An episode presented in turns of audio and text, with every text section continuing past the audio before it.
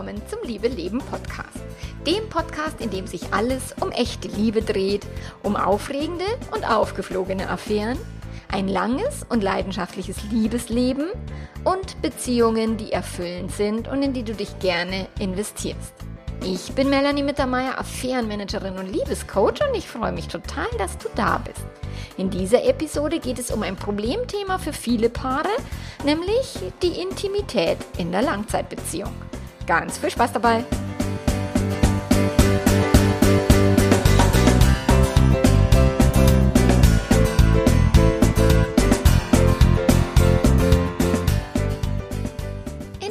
Episode von vor zwei Wochen habe ich aus meinem eigenen Nähkästchen geplaudert und darüber berichtet, wie das bei uns war in der Zeit, als wir nächtelang gestritten haben, weil wir meinem Mann zu zufolge zu wenig Sex hatten und mir zufolge eigentlich zu viel. Und das ist eben genau dieses Thema, um das es sich jetzt hier in dieser Podcast-Folge nochmal in einer anderen Art und Weise dreht, ähm, nämlich die Intimität und die Leidenschaft in Langzeitbeziehungen. Und ich weiß aus wirklich Hunderten und Tausenden von Coaching-Prozessen, dass es so, so viele Menschen gibt, die mit dieser Thematik äh, strugglen, die äh, Probleme haben, die es jahrzehntelang manchmal gar nicht bemerken, dass es ein Problemthema ist, bis dann halt irgendwann eine Affäre aufgeflogen ist oder jemand äh, sich einen Escort besorgt hat oder anderweitig irgendwie fremd gegangen ist. Und mit dieser Podcast-Folge möchte ich auch ein Buch vorstellen oder dir ein Buch sehr, sehr, sehr ans Herz legen, was ich zu diesem Thema gelesen habe und tatsächlich bei jedem Wort des Autors nur noch so in meinem Inneren so, ja, ja, genau, ja, genau, oh Gott, ja. Und deswegen werde ich jetzt auch in dieser Podcast-Folge ganz, ganz viel aus diesem Buch zitieren, weil ich weiß natürlich, ich kenne ja meine Pappenheimer, ich weiß natürlich, dass nicht jeder sich jetzt äh, losgeht und dieses Buch kauft, sondern dass das wahrscheinlich die wenigsten Menschen tun. Und auch das finde ich so, so, so schade, dass sexuelle Bildung oder generell Beziehungsbildung, die, die Ausbildung von Beziehungsfähigkeiten, so wenig bei den Menschen praktiziert wird, als, als äh, hätten wir quasi Beziehungsfähigkeit und eine erfüllte Sexualität schon in die Wiege gelegt bekommen und haben wir nicht. Keiner von uns. Wir alle haben Sexualität und Beziehungsfähigkeit in unseren Elternhäusern gelernt mit frühesten Prägungen und Erlebnissen und Erfahrungen und die waren manchmal cool und manche nicht, nicht so cool. So und deswegen ist, liegt mir das Thema Bildung in Beziehungsdingen über die Liebe, über die Sexualität so sehr am Herzen, weil die Menschen haben so viel Stress, so viel Schmerz, so viel Verletzungen aufgrund von, sie haben keine Ahnung. Und das lässt sich ja relativ einfach beheben, indem man Bücher liest, indem man dann das Wissen nicht nur liest, sondern auch anwendet in der eigenen Beziehung. Und das ist so, so, so wertvoll, weil gerade in der Sexualität gibt es so viel Bullshit, was wir denken, was wir glauben, was wir gelernt haben. Und das macht es den Beziehungen so wahnsinnig schwer. Und dieser Podcast soll jetzt dafür da sein, mehr Verständnis für sich selbst zu entwickeln, mehr Verständnis auch für den Partner, die Partnerin, wenn Fremdgehen passiert ist, wenn das Liebesleben äh, semi-befriedigend ist, so dieses einfach zu verstehen, dass das, was wir hier tun als Langzeitpaare, krasser Scheiß ist. Also das ist nicht ein, ach, ich habe jetzt die richtige Person gefunden, wie uns das gerne die Gesellschaft vorgaukelt, du musst nur den oder die richtige finden und dann vögelt ihr bis ans Ende eurer, eurer Tage und zwar nur miteinander. Und das ist Quatsch, weil, wie wir wissen, ist es nicht der Fall. So, und durch das wäre mir das so, so wichtig, Gelassenheit da reinzubringen in das Thema Verständnis und eben auch eine Wertschätzung für sich selbst und den Liebsten oder die Liebste, wenn wir es über Jahre und Jahrzehnte miteinander aushalten, weil auch das ist keine Selbstverständlichkeit. Das ist eine Wahnsinnsleistung und sich dafür mal zu applaudieren, sich selbst und dem Gegenüber, das wäre so, so viel gesünder in Beziehungen, als mit einer Selbstverständlichkeit eine mega hohe Messlatte zu legen an Erwartungen, die eine Beziehung und ein Partner, eine Partnerin überhaupt nicht erfüllen kann.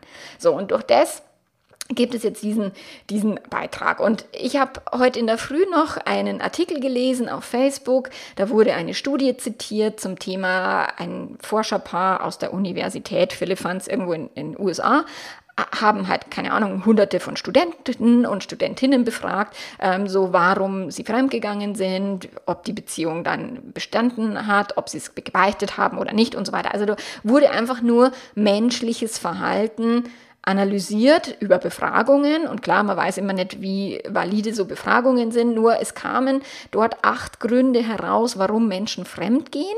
Und es war dann zum Beispiel ein Grund wie Wut oder Ärger auf den Partner, fehlendes Commitment, ähm, geringe Verbindlichkeit, dann das typische Ego-Gepusche, Selbstwert steigern, ein, sexuelles Begehren, eine Gelegenheit, die sich manchmal bietet, eine gewisse Art von Vernachlässigung, wenig Wertschätzung in der Beziehung oder tatsächlich auch schlicht der Wunsch nach Abwechslung.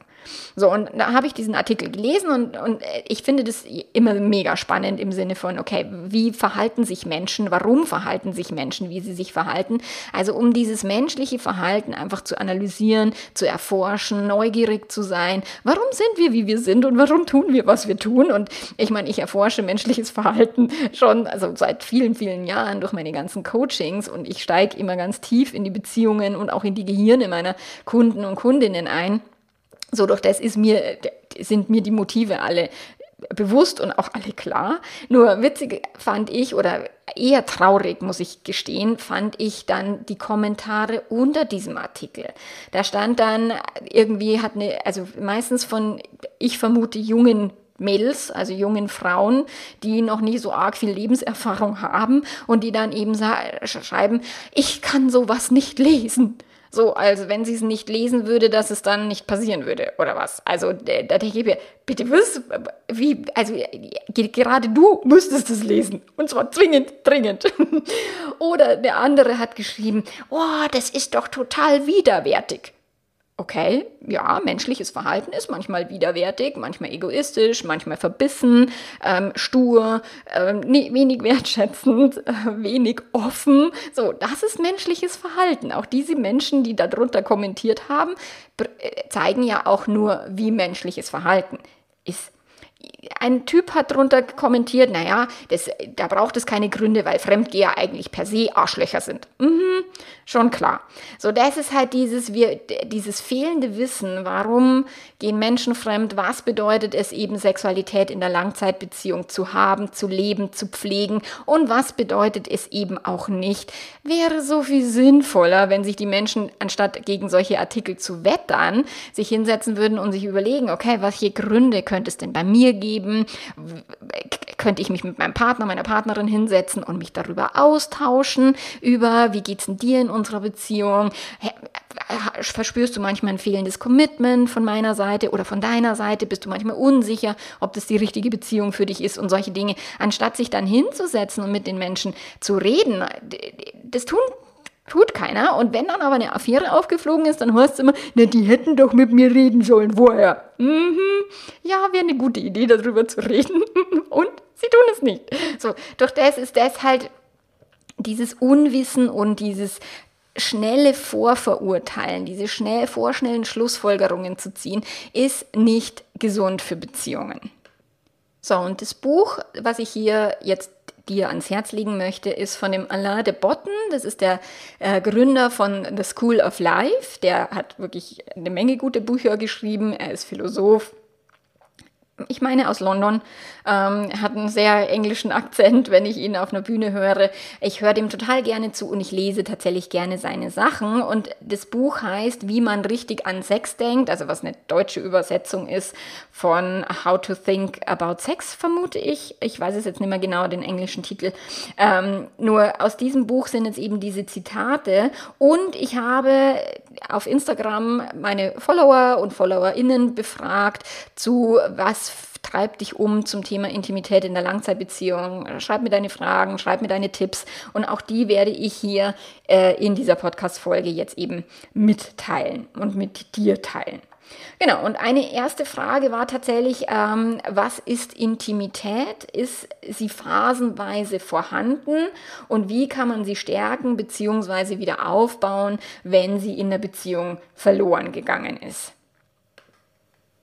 Und da möchte ich mit einem ersten Zitat schon mal beginnen. Ich finde, der Alain de Botten hat wirklich total mega coole Worte, auch wenn, er, wenn die äh, übersetzt worden sind. Aber ähm, er hat geschrieben, das meiste von dem, was unsere sexuelle Identität ausmacht, können wir mit niemandem besprechen, der eine gute Meinung von uns haben soll. Männer und Frauen teilen einem Menschen, den sie lieben, instinktiv nur einen Bruchteil ihrer Wünsche mit, weil sie oftmals begründet befürchten, bei ihrem Partner Abscheu auszulösen. Und wenn man das sich mal wirklich so ein bisschen durch den Kopf gehen lässt, dass wir tatsächlich alle unserem Partner, unserer Partnerin nur einen Bruchteil dessen mitteilen, was wir wirklich innen drin fühlen, welche Bedürfnisse wir haben, welche Begierden uns umtreiben, so nur damit wir nicht eben verabscheut werden oder abgelehnt werden. So, da lässt sich dann schon ganz gut erkennen oder dran äh, eben zeigen, was ist Intimität. Intimität bedeutet, ich mache mich nackig und zwar nicht nur äußerlich, sondern innerlich. So eine Intimität bedeutet, ich teile mit meinem Partner, meiner Partnerin meine innersten Sehnsüchte, meine düstersten Seiten, im Idealfall, weil tatsächlich sich eben nur eine Illusion voneinander zu zeigen, dadurch entsteht keine echte Intimität. Dadurch lieben sich zwei Menschen an der Oberfläche, sie, sie bieten sich eine Show, aber nicht ihr wirkliches und wahres Ich. Und auch das ist eben, sich verletzlich zu zeigen. Gerade wenn wir am Beginn einer Beziehung sind, und er beschreibt es auch so schön in dem Buch, wenn äh, sich Menschen dann zum ersten Mal küssen, dann ist es eben so, dass, ich meine, wenn du jetzt, wenn sich jetzt irgendwelche Fremden auf der Straße begegnen und jemand würde jetzt mich fragen, würden sie jetzt gerade schnell mit mir küssen oder schmusen? würde ich sagen, äh, nein, na, boah, Also das, was uns bei Fremden anekelt, ist dann bei einer Person, die wir eben, in die wir uns verlieben, in die wir uns ver vergucken, ähm, das macht dann dieses, okay, ich gebe dir tatsächlich meine Körperöffnungen preis, du darfst mit deiner Zunge in meinen Mund. So, das ist schon abgefahren intim. Und tatsächlich in Langzeitbeziehungen hört das intensive Küssen am aller, aller schnellsten auf. Und ich habe viele, viele Paare im Coaching, die das tatsächlich beklagen. Dieses, warum knutschen wir nicht mehr? Warum gibt es nicht mehr diese innigen Küssmomente, außer wir haben Sex, da kommt es manchmal noch vor, aber selbst dann auch manchmal nicht in Beziehungen. So diese Intimität geht dann verloren im Laufe einer Beziehung, was sehr schade ist. Und es liegt ganz viel an dem Thema, dass wir nicht mehr neugierig neugierig sind auf die andere Person, dass wir sie nicht mehr erforschen wollen, innerlich wie äußerlich, mental, emotional sowie auch körperlich und eine gewisse Art von Übersättigung oder Langeweile eingetreten ist, weil wir denken, wir würden die andere Person schon in- und auswendig kennen. Nur da, da komme ich noch später dazu, wenn es um das Thema eben fehlende, fehlendes Verlangen geht in Langzeitbeziehungen. Und durch das ist eben dieses, wie kann man denn die Intimität stärken oder, oder wieder, wieder aufleben lassen, ist eben sich mitzuteilen, wirklich auch Dinge zu, mitzuteilen, die, die man sich kaum zu sagen traut, die schambehaftet sind. Sexuelle Fantasien, auch das hat jemand auf Instagram geschrieben, dass das für sie und ihren Partner total super funktioniert, sich eben diese Fantasien gegenseitig zu berichten und das, was eigentlich eine Beziehung quasi belasten würde, so wie jeder, wenn jemand sagen würde, ah, du hast Fantasien mit jemand anders, das ist doch schon Fremdgehen, so die Belastung da rauszunehmen und das als Bereicherung für die Beziehung damit reinpacken. Und da bin ich ich absolut d'accord, das sehe ich ganz genauso, weil das sind so die intimsten Momente, wenn wir miteinander unsere sexuellen Fantasien teilen und wenn sich ein Partner oder eine Partnerin traut, etwas von sich mitzugeben, was vielleicht komisch ist oder was er oder sie denkt, das wird vielleicht abgelehnt oder blöd gefunden oder Ekel, erzeugt Ekel oder sowas beim anderen. Und diese Fantasien, die muss man ja nicht in die Tat umsetzen, aber sie miteinander zu teilen, auch nach 10, 20, 30 Jahren Ehe, das erzeugt Momente der Intimität. Und deswegen ja, Intimität ist phasenweise vorhanden, wenn wir neugierig sind, wenn wir offen sind, wenn wir uns eben mit dieser anderen Person auch auf einer körperlichen Ebene wirklich vereinigen und austauschen, und auch auf einer emotionalen und, und mentalen Ebene. Und dazu gehört tatsächlich auch, sich lange in die Augen zu schauen sich auch tatsächlich mal wieder länger zu küssen und zu knutschen.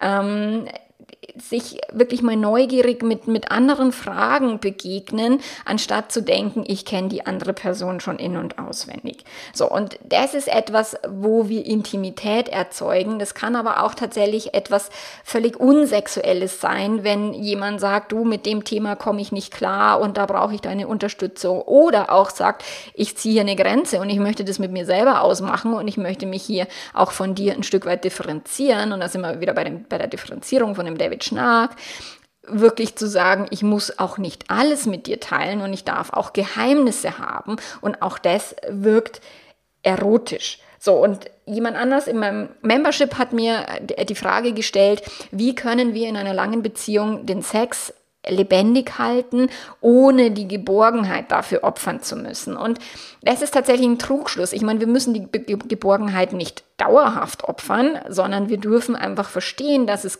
Momente der Geborgenheit, der Gemütlichkeit, der Zusammengehörigkeit, der Liebe gibt die sind aber eine völlig andere Baustelle als die Momente des Begehrens, der Begierde, der Erotik und der Lust. Weil Lust entsteht meistens nicht aus der Gemütlichkeit und aus der Geborgenheit, sondern eher aus den düsteren Aspekten unserer Psyche, aus den, aus den eben abgelehnten Teilen unserer selbst. Wenn die anerkannt werden beim Gegenüber, dann entsteht Erotik. Und Erotik ist tatsächlich etwas, was entsteht, wenn wir eben diese Verpflichtungen, die wir tagsüber haben, wenn, wenn Alltag und, und brav sein und anständig sein, wenn wir das hinter uns lassen können und tatsächlich dann mit unseren Trieben, mit unseren Begierden in Kontakt kommen und die dann auch ausleben können. So durch das muss die, die Geborgenheit ein Stück weit geopfert werden, zumindest für erotische Momente.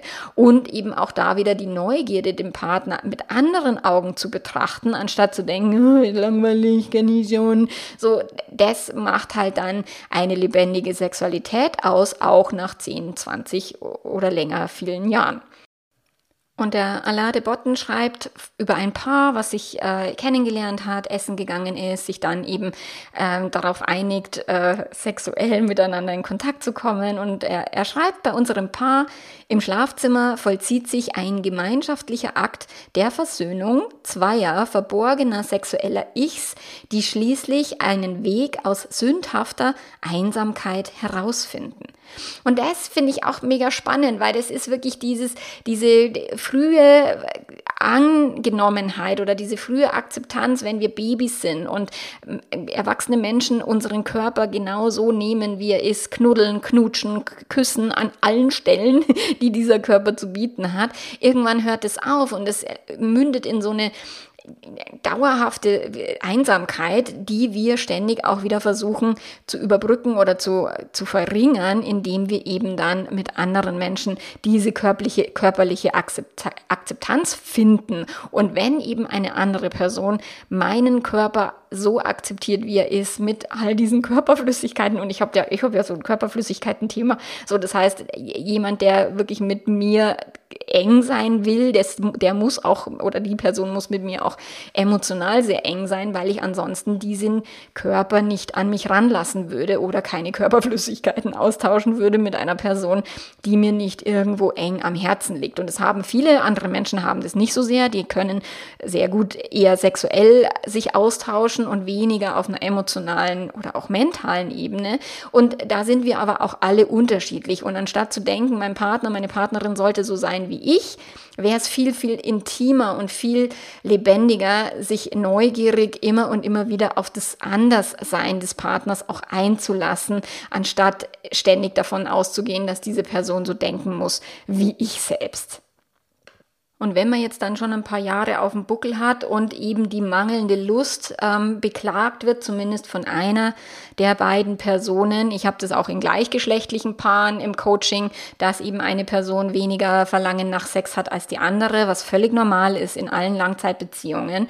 Nur warum ist es so? Also das müssen wir nicht als gegeben hinnehmen, sondern wir müssen einfach akzeptieren, a, dass es passieren kann und dass es eben auch Gründe hat, die wir trotzdem lösen lösen und klären können. Und auch das habe ich mit meinem Mann sehr, sehr, sehr intensiv durch, so dass wir wirklich hinschauen, was liegt in dem Ganzen zugrunde, warum ist die Lust nicht da oder nicht so, wie sie vielleicht da sein sollte. Sollte sie denn auch wirklich so da sein, wie wir denken, wie wir gelernt haben, dass wir tatsächlich irgendwie ständig äh, spontan übereinander herfallen sollten, auch wenn wir schon 10, 20 Jahre mit äh, äh, zusammen sind.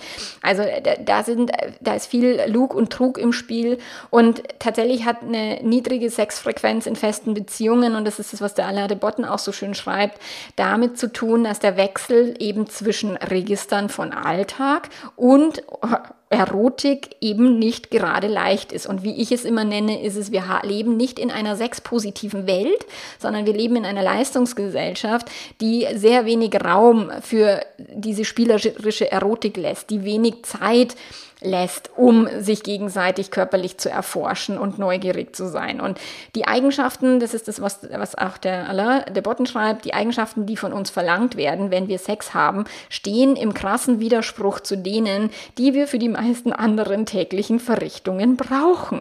Und dieses, und das ist das, was auch eine Kundin zu mir mal gesagt hat, ich kann halt, oder was viele Kundinnen zu mir sagen, ich kann halt nicht einfach mal eben von, gerade bin ich noch Mama, dann zack, umschalten und jetzt bin ich der heiße Vamp und habe jetzt hier irgendwie, bin, bin, bin die Schlampe im Bett so.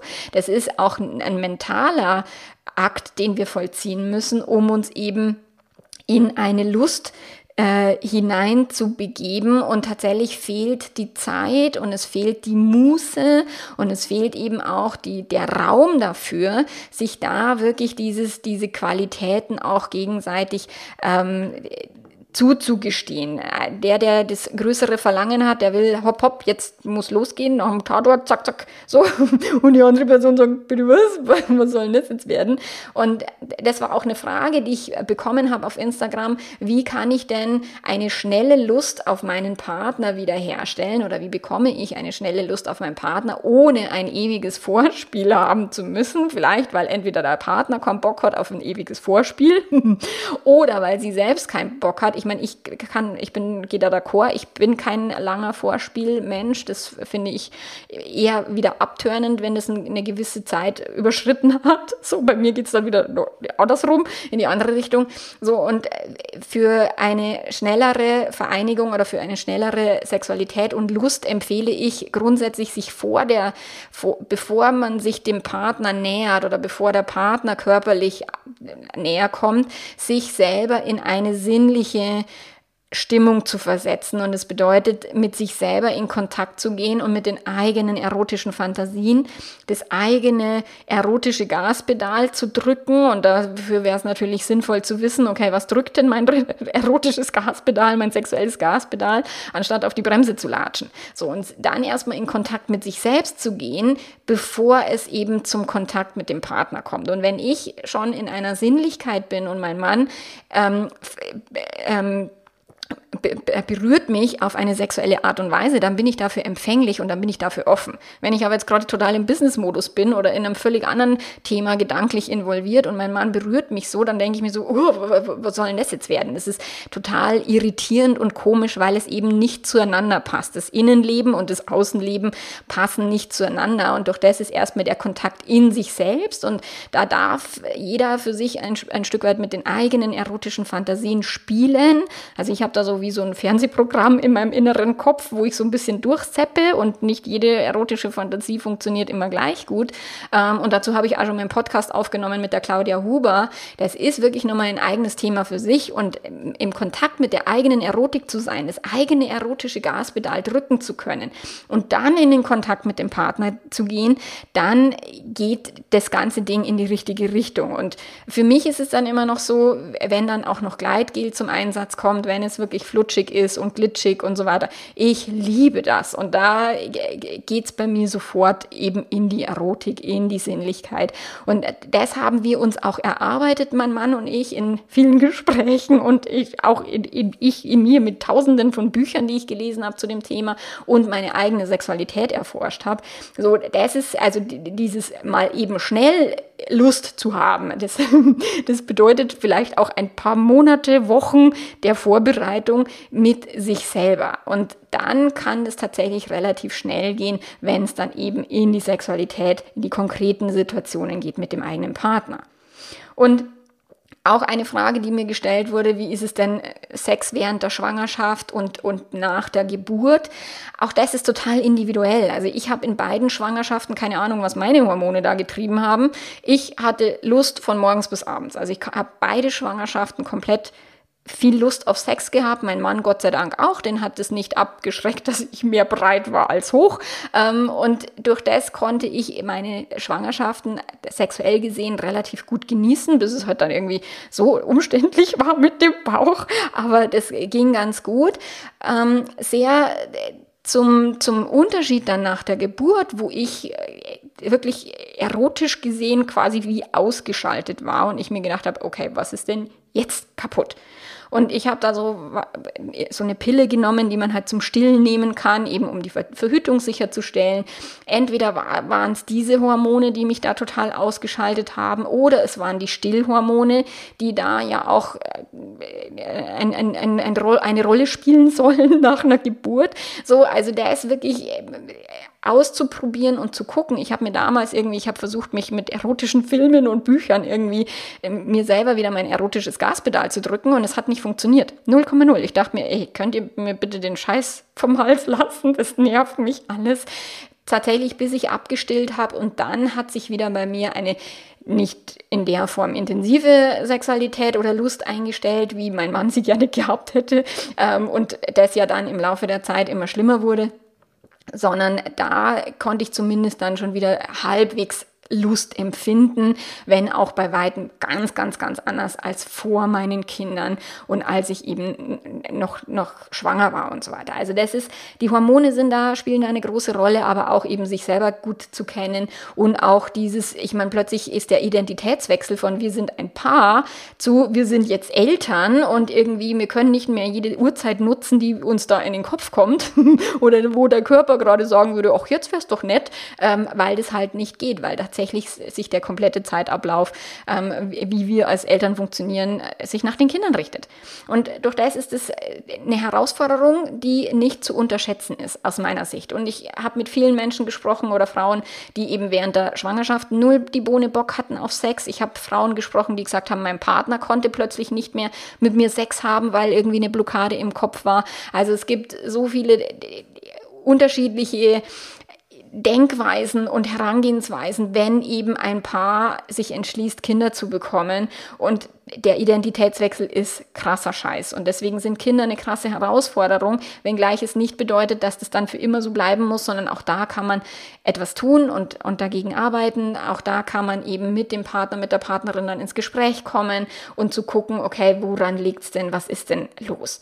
So, und einer der Hauptaspekte, warum wir eben in die Lustlosigkeit rutschen, ist tatsächlich Groll, unterbewusster Groll, wenn wir verärgert sind, weil der Partner vielleicht die neue Frisur nicht bemerkt hat oder keine Blumen mitgebracht hat. Ich habe im Membership neulich diesen ähm, Workshop gehalten zum Thema Handbuch, Regelwerk, also was wir in unseren Köpfen haben, ähm, welches Regelwerk wir an an Partner und Partnerinnen stellen. Und wenn das Gegenüber dann diese Regeln nicht befolgt oder nicht diese Anforderungen erfüllt, dann entsteht in uns so eine wahnsinnige Enttäuschung, weil wir haben ja in der Illusion gelebt, dass diese Person jetzt, das ist der, der, die Richtige und der und die erfüllt jetzt für den Rest aller Tage alles, was ich will.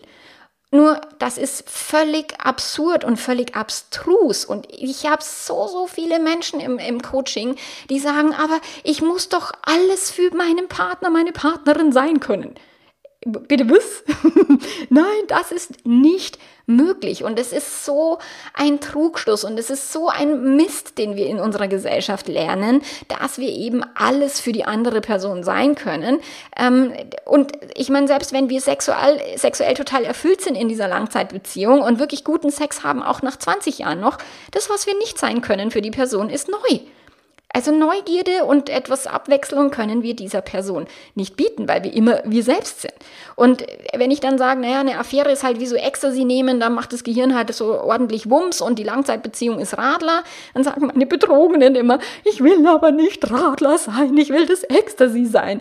Wo ich sage, auch das ist nicht möglich, das geht nicht, weil dafür bist du zu bekannt, zu viel Geborgenheit, zu viel Zusammengehörigkeit und zu viel unterschwelliger Groll, der in eurer Beziehung möglicherweise stattfindet aufgrund von irgendwie nicht eingeräumten Spülmaschinen, einem ähm, Müll, der nicht rausgebracht wurde oder eben auch einem nicht gesehen werden, nicht gewertschätzt werden, nicht ähm, die eigenen Fantasien mitteilen können, weil der Partner, die Partnerin sich komplett sperrt und das nicht hören will. Also das sind alles Dinge, die dazu führen, dass wir eben von unserer Lust abgeschnitten sind oder uns selber abschneiden, weil ich meine, wir machen das immer in unserem eigenen Gehirn, okay? Groll erzeugen wir in unserem eigenen System, weil wir denken, die andere Person sollte anders sein, als sie ist. So, wir können natürlich, wenn wir die Handbücher und die Anforderungskataloge fallen lassen und sagen, die andere Person darf einfach sein, wie er oder sie ist, dann haben wir nicht so viel, nicht so viel Grund, dem anderen sauer zu sein, weil er oder sie, äh, er oder sie ist.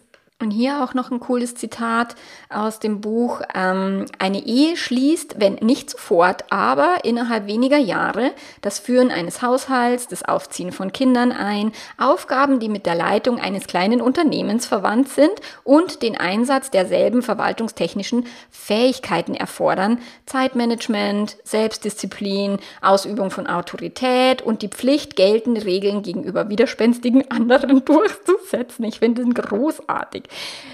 Und er schreibt weiter, beim Sex wiederum sind Aufgeschlossenheit, Fantasie, spielerisches Handeln und Herrschaftsverzicht gefragt. Sie stört naturgemäß die routinemäßigen Abläufe unserer Selbstbeherrschung, sodass wir, sobald wir unserem Verlangen freien Lauf lassen, möglicherweise nicht mehr in der Lage oder nicht mehr willens sind, unsere Pflichten anschließend wieder aufzunehmen. Wir weichen dem Sexualakt nicht aus, weil er uns keinen Spaß macht, sondern weil er die Fähigkeiten schwächt, den anstrengenden steigenden Anforderungen gerecht zu werden, die unsere Lebensverhältnisse uns anschließend wieder auferlegen. Und damit sind wir wieder bei dem Sex negativen Kontext, in dem wir uns alle befinden und in dem wir halt nun mal leben. Und das ist ein Widerspruch. Wir glauben, wir können jetzt die, die, die Beziehung führen, Kinder kriegen, heiraten, Häuser bauen, Gärten machen, Karrieren aufbauen und dann auch noch abends Juhu und Hurra geht's ab in der Kiste. Und das ist nicht der Fall und es ist nichts Komisches, sondern es ist ziemlich normal und logisch. Nur die Menschen wissen es nicht und denken dann, mit mir stimmt was nicht oder mit dem Partner stimmt was nicht. Oh Gott, hier läuft irgendwas falsch, anstatt sich ernsthaft und tiefer damit auseinanderzusetzen. Was genau läuft hier denn wirklich und wie können wir denn dagegen ankommen im Sinne von, wie können wir uns Inseln schaffen, Babysitter besorgen. Ich habe so viele äh, Paare im Coaching, die Jahre nicht mehr alleine irgendwo waren über Nacht, weil sie Kinder bekommen haben. Und das ist nicht cool. Das macht die Beziehungen nicht besser, wenn wir uns nicht Zeit nehmen für uns, für uns auf einer Paarbeziehungsebene und auch auf einer erotischen Ebene. Und den Teil mit der mangelnden Lust möchte ich schließen mit dem mega geilen Zitat aus dem Buch. Ähm, Sex ist eben ein Geschenk, das sich nicht so einfach überbringen lässt, wenn wir verärgert sind, erst recht nicht, wenn uns das gar nicht bewusst ist. So, das ist tatsächlich dieser unbewusste Groll verhindert, dass wir eben dem Partner dieses Geschenk machen, uns selbst schenken, uns selbst hingeben, die Hingabe, wenn wir stinkesauer sind und wir wissen noch nicht mal genau warum. Und unterschwelliger Groll ist tricky. Das ist nicht so zu, zu verachten, was das mit uns macht und dass wir dann eben tatsächlich sagen, oh nee, oh, bleib mir vom Leib, ich bin müde, ich habe Kopfweh oder keine Ahnung. So, nach dem Thema Intimität und eben Mangel an Lust kommt jetzt das leidige Thema, was tatsächlich auch aus dieser ganzen Sexualdebatte und sexuellen, sexuellen Frustration auch oder auch emotionalen Frustration oftmals eben äh, daraus entsteht, ist halt die Untreue. Das ist halt das Fremdgehen. Und das Fremdgehen ist etwas, was eigentlich eher, die Wahrscheinlichkeit ist eher höher, dass wir fremdgehen, als dass wir äh, selbstverständlicherweise treu bleiben, weil eben so viel in Beziehungen unrund läuft, so viel schräg läuft. Und das bedeutet auch nicht, dass nur Menschen in unglücklichen Beziehungen fremdgehen, auch eben die, dieses, wie, wie, wie ich es zum Eingang erzählt habe, dieses einfach mal Lust auf was Neues oder es bietet sich eine Wahnsinnsgelegenheit, ähm, die eine Lust anzündet und, und die Person sich dann innen drin denkt, okay, ja, das wird nie jemand erfahren und ich kann mich dieser Lust hingeben und dann auch diesen Dopaminschuss halt mehrmals im Leben gerne hätte, um dann eben tatsächlich irgendwann in einer Affäre sich zu finden, wiederzufinden um, und, und nicht mehr zu wissen, oh Gott, scheiße, wie finde ich denn da wieder den Weg raus? Und ich meine, zu dem Thema habe ich natürlich schon Stunden an Podcasts aufgenommen und ähm, wie man das verzeiht, was, warum man fremd geht und, und, und. Also du findest auf meinem ganz, auf meiner Webseite, auf meinem Blog äh, tausende Stunden Material dazu, zu dem Thema Fremdgehen. Und ich möchte es tatsächlich jetzt dies, in diesem Podcast mal eben aus der Perspektive von dem Alade Botten wiedergeben, weil er hat da großartige Dinge geschrieben. Und er schreibt, dieses leidige Thema werden wir nur in den Griff bekommen, also das leidige Thema Fremdgehen, Fremdgehen, wenn wir uns von vornherein eingestehen, wie verlockend und erhebend ein Seitensprung sein kann, vor allem wenn die Ehe bereits einige Jahre besteht und Kinder da sind. Geben wir, bevor wir böse rufen, lieber gleich zu, dass Ehebruch sehr oft ziemlich reizvoll sein kann, zumindest für eine Weile. Und auch das erlebe ich immer und immer wieder im Coaching, dass die betrogene Person wirklich vehement behauptet, nein, ich würde das nie tun und mich hat es nie gereizt oder mich hätte es gereizt, aber ich habe ganz selbstlos Nein gesagt und so. Das ist das, was viele, viele tun und eben diesem Reiz und dieser wahnsinnigen Kraft der Sexualität, die sich eben über eine fremde Person da auch manifestiert, dieser Kraft nicht den Respekt zollen, den diese Kraft braucht, weil es ist wirklich krasse, eine krasse Emotion und niemand, der das noch nicht erlebt hat, kann es in irgendeiner Form nachvollziehen. Ähm, diese Emotion, unbedingt mit einer anderen Person Sex haben zu wollen, ist genauso intensiv und krass wie die Eifersucht oder der Schmerz bei den Betrogenen. Es ist von der Intensität der Gefühle her kein Unterschied, zumindest in mir. Also ich habe das sowohl in die eine als auch in die andere Richtung erlebt und es ist extremst intensiv und zwar auch mal intensiv positiv und auch mal intensiv negativ intensiv schmerzhaft, intensiv lustvoll und es ist wirklich unfassbar, das auszubalancieren ein Leben lang. Deswegen kriegen das die meisten auch nicht hin, das wirklich auszubalancieren und ein Leben lang Nein zu diesen Situationen zu sagen, zu den Gelegenheiten zu sagen und auch zu dieser Kraft Nein zu sagen, die da oftmals tobt, wenn jemand im Begriff ist, fremd zu gehen. Und da sind auch so viele andere Kräfte am Werk. Ängste, Selbstzweifel, die Angst vorm Älterwerden, die Midlife Crisis. Und ich mag es, wie, wie der Alain de Burton beschreibt, dass er sagt, die Kühnheit, die verheiratete Männer mittleren Alters an den Tag legen, wenn sie fremde Frauen verführen wollen, sollte man nicht mit Selbstvertrauen verwechseln. Sie ist nur Furcht vor dem Tod, gepaart mit der Ahnung, dass sich solche Gelegenheiten in ihrem Leben wohl nur noch sehr selten selten ergeben werden. Und auch das wirklich mal sich wirklich tiefer damit auseinanderzusetzen und den mal im Gehirn so ein bisschen hin und her schieben. Ja, ich habe viele Männer, mittleren Alters, die sich mit irgendwie halb so alten Mädels in eine Affäre stürzen, ohne irgendwie drüber nachzudenken, okay, die will vielleicht auch irgendwann Kinder und dann habe ich den gleichen Schlamassel schon wieder, den ich jetzt gerade eigentlich gerade hinter mir habe, weil meine Kinder gerade Teenager sind. So, das ist wirklich dieses, oh Gott, oh Gott, ich, und es ist nicht bewusst, es ist auf einer unterbewussten Ebene.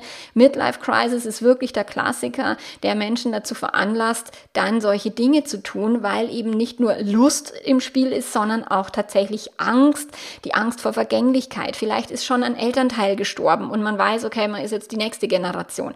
All die Dinge treiben Menschen an, solche Sachen zu tun und ihr komplettes Leben quasi einmal umzustülpen und wirklich einem Risiko auszusetzen, was sie nie tun würden wollen, ähm, weil sie diesem, diesen Gefühlen so machtlos und hilflos ausgeliefert sind. Und es, wenn dann Menschen sagen, ja, aber Fremdgehen ist immer eine Entscheidung, das kann man entscheiden und das kann man auch Nein sagen.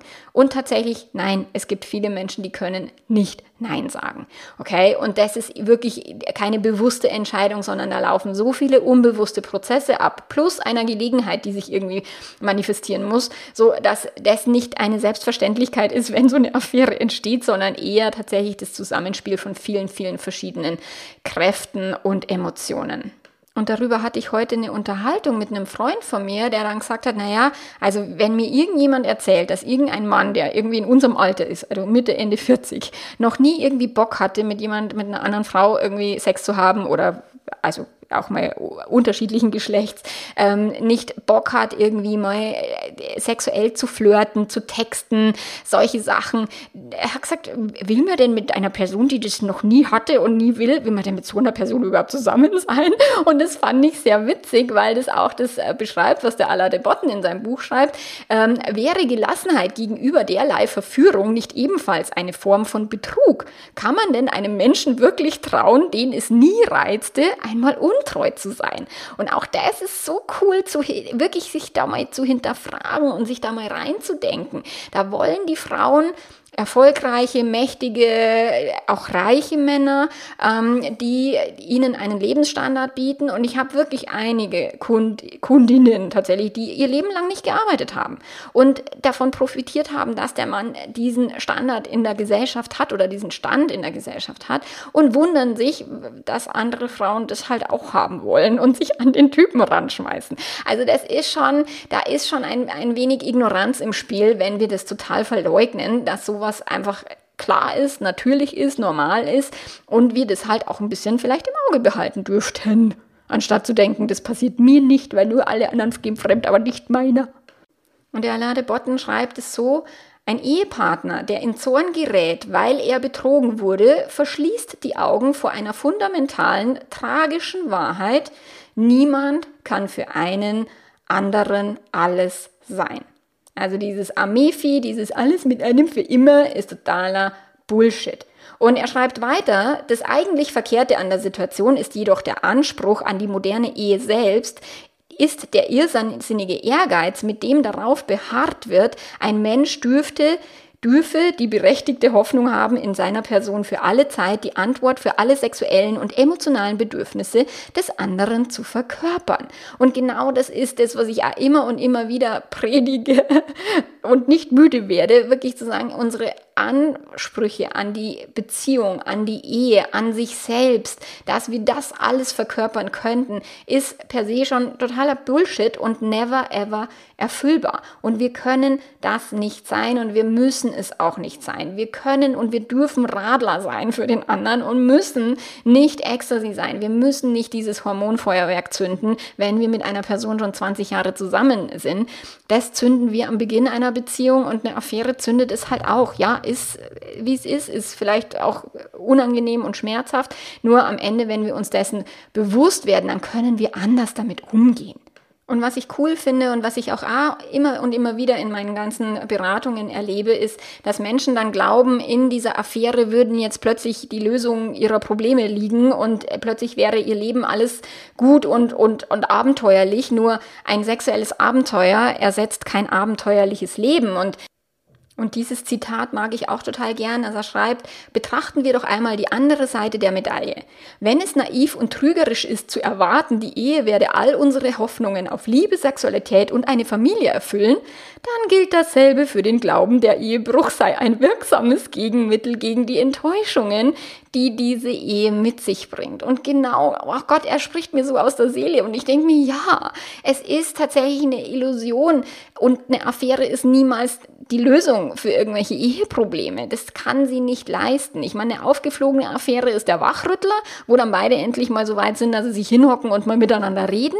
Deswegen finde ich eine aufgeflogene Affäre nach wie vor für, für viele, viele Beziehungen wertvoll und hilfreich und sinnvoll. Nur am Ende ist genau dieses Verhalten, eben heimlich durch die Hintertür zu gehen, nicht die Lösung der Probleme in dieser Beziehung. Und klar wäre es schön, wenn die Menschen vorher miteinander reden würden, aber da wäre es schön, wenn Sie schon von vornherein darüber reden würden, dass das passieren kann, dass es normal ist, dass es zutiefst menschlich ist und sich nicht gegenseitig vorzuwerfen, du hast aber jetzt was falsch gemacht.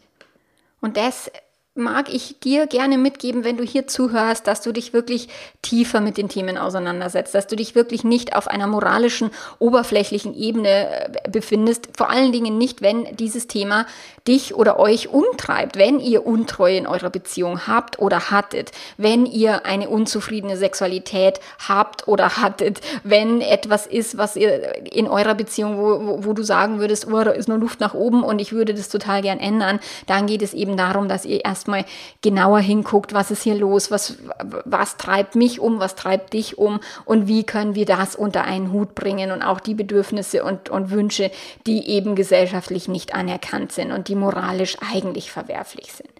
Und wie der Alain de Botten dann weiterschreibt, ich mag das total, anstatt von den Betrügern zu fordern, dass sie sich entschuldigen, und er schreibt es in Anführungsstriche, weil es gibt nicht die Betrüger und die Betrogenen, aber in unserem Sprachgebrauch natürlich, aber anstatt äh, zu fordern, dass sie sich entschuldigen, sollten die Betrogenen zuerst einmal selbst um Verzeihung bitten dafür, dass sie sind, wie sie sind dafür, dass sie alt werden und manchmal langweilig sind, dafür, dass sie ihre Partner zum Lügen zwingen, wenn sie die Latte für Ehrlichkeit so abschreckend hochlegen. Und wenn wir schon mal dabei sind, dafür, dass sie Menschen sind, weil auch das Fremdgeher sind Menschen, genauso wie die betrogenen Personen Menschen sind. Und dann müssen wir uns, deswegen sage ich, es gibt nichts zu verzeihen, weil dann müssen wir uns verzeihen, dass wir Menschen sind. Und das ist Blödsinn.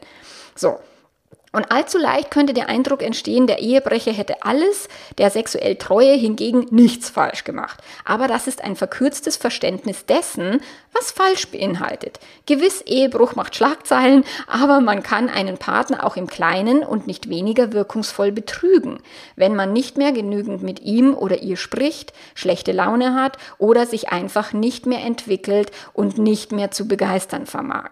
Und wie ein, einer meiner Kunden kürzlich gesagt hat, okay, ich glaube, die Affäre meiner Frau hat mein Leben verlängert, weil jetzt achte ich wieder auf mich, ich mache wieder Sport, ich ernähre mich wieder viel gesünder. So, also das ist auch der Betrug an der anderen Person, nicht mehr auf sich zu achten. Und ich könnte dir jetzt noch zig andere Zitate aus diesem Buch vorlesen, weil es einfach so göttlich und so großartig ist. Es ist ein bisschen pessimistisch zum Schluss hin, weil er irgendwie keinen Lösungsansatz hat, was ich anders sehen würde, was ich auch anders in meiner Ehe erlebe. Es ist tatsächlich möglich, ein leidenschaftliches Liebesleben zu haben, mit dem Partner sich auseinanderzusetzen, sich immer wieder neu zu entdecken. Das geht, aber es ist schon anspruchsvoll und viel Arbeit und vor allen Dingen braucht es eben den Willen, sich tiefer und intensiver mit den ganzen Themen auseinanderzusetzen, auch mal um die Ecke zu denken, denn alles, was wir glauben, was wir denken, was sein sollte, was richtig ist und was falsch, das alles über Bord zu werfen, sich selber wirklich komplett zu hinterfragen, das eigene Weltbild zu hinterfragen, nochmal komplett neu aufsetzen,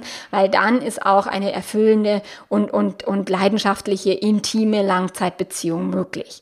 Und ich wünsche dir von Herzen, dass du, dass ihr einen Weg findet, dass ihr eure Beziehung so gestaltet, wie sie euch erfüllend erscheint, weil sie macht euch nicht glücklich, aber sie kann schon spaßig sein, wenn wir eine gute Beziehung haben. Und dabei wünsche ich euch wirklich von Herzen, hört meine Podcasts, schaut euch auf meiner Webseite um. Und wenn ihr Bock habt, kommt ins Membership im Oktober. Für alle Kunden und Kundinnen ist im Oktober wieder offen. Und wir hören uns hier in zwei Wochen wieder. Bis dahin. Macht's ganz gut. Ciao, ciao.